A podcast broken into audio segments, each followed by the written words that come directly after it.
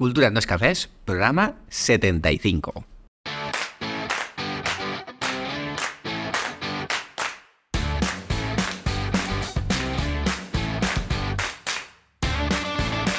Hola, oyentes culturetas y bienvenidos a Cultura en dos cafés, el podcast en el que hablamos de cultura, pretaporte y de guerrilla. Os habla Fernando Tebar, director, productor, community manager, desarrollador web y especialista en hojas de cálculo Excel, siempre en la Fera Teatre. ¿Qué tal, gente? ¿Qué tal? ¿Qué tal? Bueno, hoy estoy solo. Bueno, no estoy solo del todo, está Gema por aquí. Está como el señor Bonet. Eh, está detrás aquí asintiendo detrás de las cámaras en el backstage del escenario. Porque, bueno, tiene un pequeño catarro, así que solamente puedo decir que sí o que no. Y con la cabeza. y nada, hoy programa muy interesante como siempre, en el que vamos a continuar el tema que el que empezamos sobre las profesiones del teatro. Vimos la profesión de, eh, de de qué? De regidor, de regidor y hoy tenemos la profesión de director. ¿Qué os parece, gente? ¿Qué te parece, Gema? Pues muy bien. Muy bien, ¿no? Vale, pues, pues vamos allá. Ya os digo, como estoy yo solo, pues promete ser programa breve. Ya sabéis, cuando estoy yo solo, pues, pues directamente al grano, no me enrollo. Y hoy, en vez de mi café, he traído mi Coca-Cola. Y hoy la he hecho de una marca, ya no sé si se puede decir marcas. No sé. Pero bueno, da igual. Y estoy aquí apurando un trozo de roscón de reyes desde el que ya estoy viendo el haba. Por aquí, eso es el haba. Coca-Cola con roscón. Coca- ¿El tema de las cagaderas? Coca-Cola con roscón, sí, señores. ¿Qué pasa? Es mi podcast y hago lo que yo me da la gana. Bueno, menos rollos. Vamos, a, vamos al tema, ¿no? Y. Porque claro, hay gente que dice: He montado mi compañía de teatro, tengo mis actores y yo quiero hacer la dirección, ¿no? Del espectáculo. Quiero ser el director. O sea, ¿qué es lo que tengo que hacer? ¿Qué, qué hace exactamente un director de teatro? Bueno, pues vamos a ver. Un director de teatro viene a ser, para los que os gusta el fútbol, una especie de entrenador del equipo. Como si fuera un entrenador. Como si fuera. mm, el, el- el patrón de un barco, el capitán de un barco. No es el timonel, no es el que lleva el timón. Es el que da las órdenes a sus marineros, arriad las velas, todo a estribor, viento en popa. Y, y más o menos un poco las órdenes. Y sobre todo, es la persona que tiene una visión, me encanta esta palabra, holística. Pero Fernando, ¿qué significa holística? Pues digamos es como alguien que lo ve todo desde como si os en un globo aerostático y lo vierais desde las alturas, ¿no? Tiene que tener una visión general de todo. Y sobre todo tiene que tener una visión del espectáculo de cómo va a acabar. Tiene que tener en su cabeza cómo va a ser ese montaje teatral, esa obra de teatro, esa, esa historia, ¿no? Tiene que tenerlo en su cabeza, porque cuando luego venga alguien y me diga, Fernando, una cosa, como en el famoso capítulo de mi libro, he venido a hablar de mi libro, eh, la guía de teatro adaptado, había un capítulo que se llamaba Fernando, una cosa. Y es que es verdad, es que al final va a venir un actor y te va a decir, Fernando, una cosa, yo cuando entro por aquí, y luego vendrá el técnico de luces y dirá, Fernando, una cosa, aquí qué luz te pongo. Y luego vendrá el de la escenografía, Juan Bautista, con su taladro y dirá, Fernando, una cosa. ¿Dónde quieres las puertas? Y vendrá el vestuario y dirá, Fernando, una cosa, ¿la cabeza es blanca o azul? Y va a venir todo el mundo al director. O, como mucho, al productor. Pero normalmente es al director, el que tiene una visión general y el que va a responder. Las puertas van aquí, la camisa la quiero azul, el foco quiero, quiero un foco de tal manera, un recorte con guillotinas. Y el, y el actor va a entrar por la segunda entrada de la derecha. Entonces, claro, tiene que tenerlo muy claro. Todo, todo lo que es, es el, el- el- el espectáculo. Ahora, eso sí, el trabajo del director acaba justo el día del estreno. Una vez se ha montado, una vez se ha construido el edificio, el director cobra su dinero y se va. Y los bolos ya los hace el regidor, efectivamente, bravo. El regidor es el que acompañará a la compañía. Bueno, hay veces que si la compañía es pequeña también va el director, porque a lo mejor quiere corregir cositas. Eh, por ejemplo, Alberola, el de, la compañía de Albena, es conocido porque después de cada espectáculo siempre decía a sus actores algún detallito para ir corrigiendo e ir mejorando, ¿vale? Pero si es un director de caché, el tío monta el espectáculo, cobra y se va. Una cosa muy importante que tenéis que tener en cuenta es que no es lo mismo la dirección que la puesta en escena. Fernando, ¿qué es la puesta en escena? La puesta en escena es exactamente eso, cómo los actores se mueven en escena. Yo siempre pongo el ejemplo de si alguna vez habéis visto un partido de baloncesto, el entrenador de básquet va con una pizarrita y en esa pizarrita hace unas rayas donde dice al pivot cómo tiene que moverse, con unas flechitas y hace cruces y circulitos y dice cómo se mueven los actores, por qué, por qué entradas van a entrar, cómo van a salir. Eso es la puesta en escena, cómo se van a colocar en escena. Y otra cosa es la dirección, que es muy diferente. La dirección es todo lo que engloba el espectáculo. Es desde qué tipo de iluminación va a haber, qué tipo de vestuario, qué, ritmo va a tener, qué tono. Yo quiero que sea cómico, porque claro, yo puedo hacer Romeo y Julieta, pero puede ser, desde mi punto de vista de dirección, puede ser cómico o puede ser un dramón. ¿Vale? Eso es lo que va a hacer el director. El director va a dar las pautas a los actores para saber qué tono. Pero luego la puesta en escena puede hacerla el director o incluso el ayudante de director. Mira lo que te digo. Que ahora hablaremos qué es el ayudante de director. Entonces, la dirección es esa persona que controla todo. Además de dar las pautas a los actores para moverse, o sea, además de hacer la puesta en escena, también hablará con el iluminador, con el escenógrafo, con el sonidista, con el director de actores, ¿vale? Podríamos tener, de hecho, podríamos tener un director de actores, que es lo que se usa en el cine, y ese, esa dirección de actores es el que hace la puesta en escena, ¿vale? Sería como una especie de subdirector. Tendríamos el director general de la película, a Steven Spielberg, y Steven Spielberg a lo mejor no le dice a Bruce Willis, oye mira, cuando hagas esa escena, pon cara de, de compungido porque vas a llorar. A lo mejor eso lo hace el director de actores, que es más especialista, y le dice a Willis, mira, arquea un poco la ceja derecha para que parezca que estés más triste. Y sin embargo, Spielberg, que es el director, se encarga de ponerse al lado del cámara y decirle, mira, aquí hazme un encuadro de un encuadre, un plano general o un plano, mm, un primer plano. Y a lo mejor habla un poquito con el actor, pero no se mete muy a fondo, ¿vale? Eso es el director de actores en el cine y en teatro sería la persona que hace la puesta en escena. ¿Vale? Para que tengamos claro eh, hasta, dónde llega eh, hasta dónde llega el trabajo o las competencias de un director. Pero bueno, vuelvo a repetir, normalmente el director hace la dirección y la puesta en escena, las dos cosas. Pero si es alguien con pasta, podría, hacerla- podría separarse y tener dos personas para cada cosa. Y bueno, volviendo un poco, como hicimos la otra vez, eh, cuando hablamos de regiduría, ¿qué cualidades debe tener un director? Pues fijaros, si es una persona que debe de controlar, o sea, o debe de poder relacionarse con todo el resto de equipo técnico, acordaos que cuando hablábamos de equipo técnico, aquella vez que, eh, que hablábamos de que detrás del flyer teníamos el equipo artístico, el equipo técnico era efectivamente pues el iluminador, la sastrería.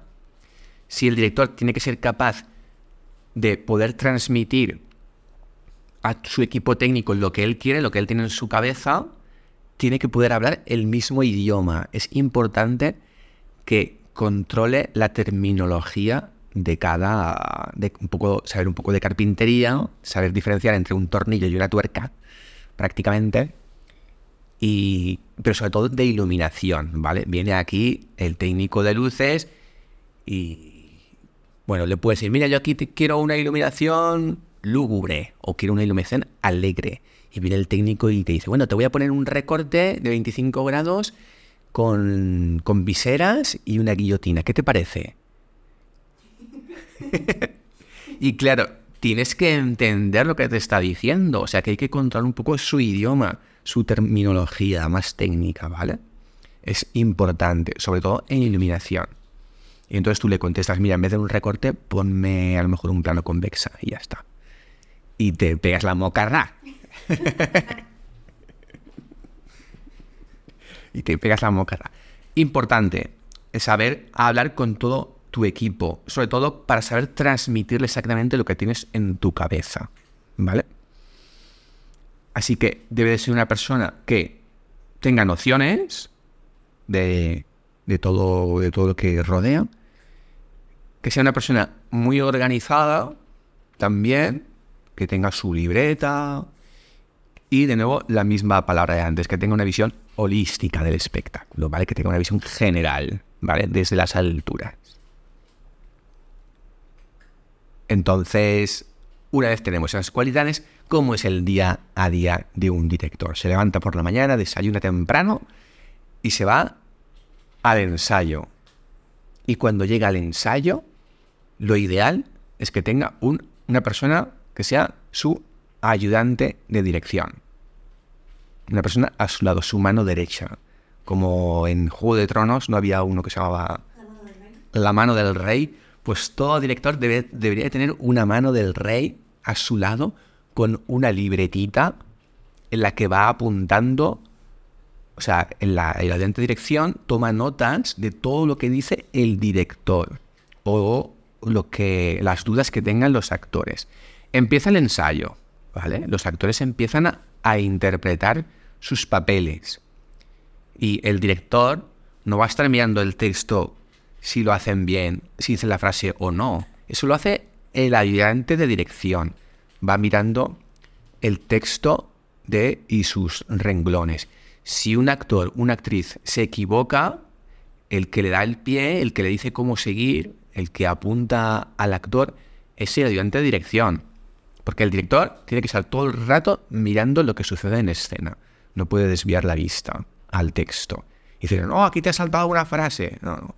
El director mira lo que sucede en pantalla, en el escenario. Y cuando hay algo que no le cuadra, para, la, es- para o, si quiere, al final de la escena o cuando él crea conveniente, dice, vale, pues aquí el señor actor, usted, el actor número uno, el que hace de árbol 5, por favor, en el momento en que sale el sol, levante los brazos para que parezca que las ramas se levantan y que hace la fotosíntesis. Y le da la indicación al actor. Claro, el actor tendrá una retentiva y si es bueno se acordará, pero igual se le olvida, porque la obra dura tres horas y se le olvida. Entonces el ayudante de dirección tomará nota de todas las indicaciones que ha dado el director y cuando acabe el ensayo, el ayudante se reúne con los actores y les va diciendo para que los actores a su vez en ese momento también puedan tomar nota en sus propias libretas. ¿Vale? No es que se para en ese momento y el actor dice, "Eh, espera, espera, que me voy a apuntar en un momento que no se me olvide. No, no. Aquello sigue. Pam, pam, pam.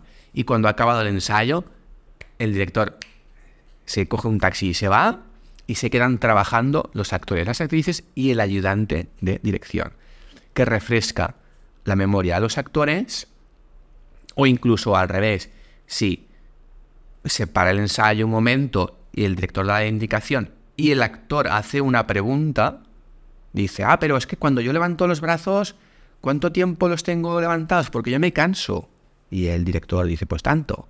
Pues esas notas también, ese feedback, esa retroalimentación, el ayudante de dirección también la anota. Para luego que al día siguiente, cuando se retoma el ensayo, el director lee esas notas y también se acuerda de lo que se dijo el día anterior. ¿Vale? Pero el director no está ahí anotando, porque el director, de nuevo, tiene que estar mirando la carretera. Va con el volante y mira lo que sucede en el escenario. No, tiene, no debería de apartar la mirada. Para eso está su ayudante, su right hand, su mano derecha del rey. Así que muy importante la labor del ayudante de dirección. Yo diría que es básica, es un trabajo de verdad de aplaudir porque es el que registra todo lo que se dice, es como un como un notario, digamos, es un notario y al día siguiente en el nuevo ensayo, antes de empezar el ensayo, los actores y el director pueden leer el registro del día anterior, refrescar memoria, decir, vale, pues si volvemos a ensayar lo de ayer, ya sé lo que tengo que cambiar. Tengo que mantener los brazos altos, el árbol 5 levantará los brazos para que no le vuelvan a llamar la atención. ¿Cómo se coordina el director con el regidor, los actores, los técnicos? Bueno, pues a través de este ayudante de dirección. Es verdad que no siempre se tiene que estar trabajando en ensayos. Es verdad que de vez en cuando, mejor una vez a la semana, se puede hacer una reunión del equipo técnico, por ejemplo. Se reúne el equipo técnico, el regidor, el ayuntamiento de dirección y los técnicos y decir, mira, esta escena que hemos trabajado esta semana, pues estoy viendo que va, donde se pone el árbol 5 va a hacer falta un césped, un césped sintético. Así que, señor productor o productor ejecutivo, vaya usted buscándome césped sintético porque hará falta. Y entonces el productor ya puede ir mirando dónde comprar ese material. Y eso se hace en reuniones, donde no hace falta que estén los actores. ¿Vale? Son reuniones del equipo técnico. Y por último, para ir acabando ya, ¿qué habilidades debería de tener un buen director? Aparte de las que hemos nombrado, que es dominio del vocabulario, dominio de los tecnicismos y cualidades, que, las cualidades que hemos dicho antes, de organización, visión holística, etc. Otra cosa son habilidades. Y una de las habilidades más importantes es la de hacerse valer, la de tener autoridad, ¿vale?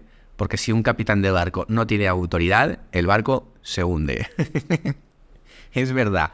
Sobre todo porque es que al final, como decía antes, todo el mundo va a venir a él a preguntarle, Fernando, una cosa, ¿y esto qué? ¿Y esto cuánto? ¿Cuántos? Entonces, la palabra que él dice es lo que va a misa, ¿vale? No, no me sirve que un actor le diga a otro actor, oye tú, pero es que cuando entres tienes que entrar antes en escena porque es que si no, no llego a tiempo, no perdona. Eso se consulta al director. El director debe de saberlo todo.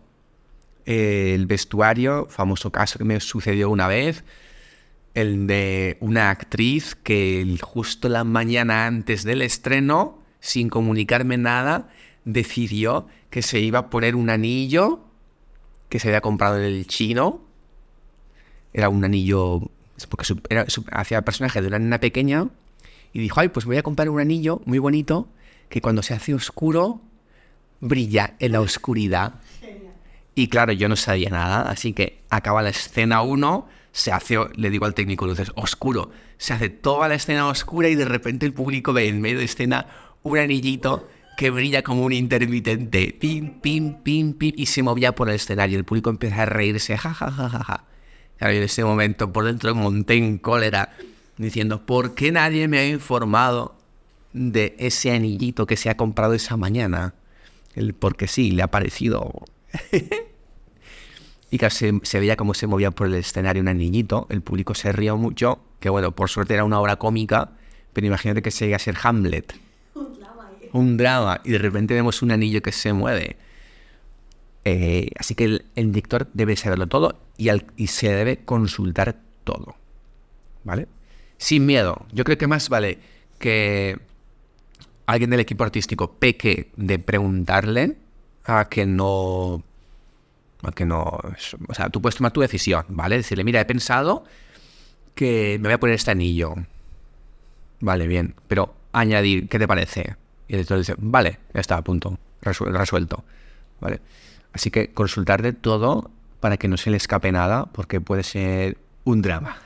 Una comedia puede convertirse en un drama. Y bueno, en pocas palabras, pues eso sería un poco las, eh, las tareas del director, ¿no? Llevar a cabo, dirigir y, llevar un poco, no diría de la mano, pero sí acompañar a todo el equipo técnico y todo el equipo artístico a la consecución de un mismo fin, que sería el estreno de un espectáculo teatral. Es más, yo siempre digo a, a mis alumnos cuando hacemos un espectáculo y yo hago la dirección, les digo, gente, yo el día del estreno estaré sentado en el patio de butacas y estaré con el resto del público aplaudiendo o tirando tomates, pero bueno, intentaré aplaudir. Pero yo ese día ya no podré hacer nada, estará, la suerte estará echada, habremos cruzado el Rubicon y no os podré ayudar desde el patio de butacas y deciros, no, más rápido, más rápido, no, más lento, más lento, acuérdate de tu frase. No, no podré decir nada. Mi trabajo ahí ya habrá acabado. Estará en vuestras manos. De hecho, si, el director es un buen director, lo que debería de hacer es uh, sentarse mirando al público y viendo la reacción del público. Sentarse en un ladito del teatro y estar todo el rato mirando al público para ver cómo reacciona. Se ríen donde habíamos previsto que se rieran. ¿Van a aplaudir justo cuando yo creía que iban a aplaudir? ¿Están reaccionando bien? ¿Tienen sonrisa? ¿Están llorando cuando yo creía que iban a llorar? Si todo eso se cumple, es que has hecho una buena dirección, porque estás llevando al público de la mano a donde tú querías. Si el público ríe donde tenía que llorar, no has hecho bien tu trabajo como director. Lo siento mucho. Bueno, igual te contratan para hacer una comedia, pero en fin. Así que, gente, hasta aquí el programa de hoy. Animaros a dirigir mucho. Es un trabajo muy bonito y muy reconfortante cuando sale todo bien. Y si os gusta este tipo de programas donde analizamos los, las profesiones y un poco la gente que está alrededor del espectáculo, me lo ponéis en los comentarios. Ya sabéis que si os ha gustado, pues podéis dejarnos eh, vuestros me gusta en YouTube, las 5 estrellas en Spotify, ya que así ayudaréis a que este podcast siga existiendo y siga creciendo aún más. Siempre disponibles en Cultura Remember y para nuestros amigos del, norte de España, Norte Radio 92.2 FM los domingos a las 2 de la tarde. Desde aquí me despido, bueno, nos despedimos. Gema en la sombra, como ayudante de dirección. Y yo, Fernando Tebar, nos escuchamos en el próximo programa. Y ya sabéis, si no podéis venir, traed un sustituto. Adiós.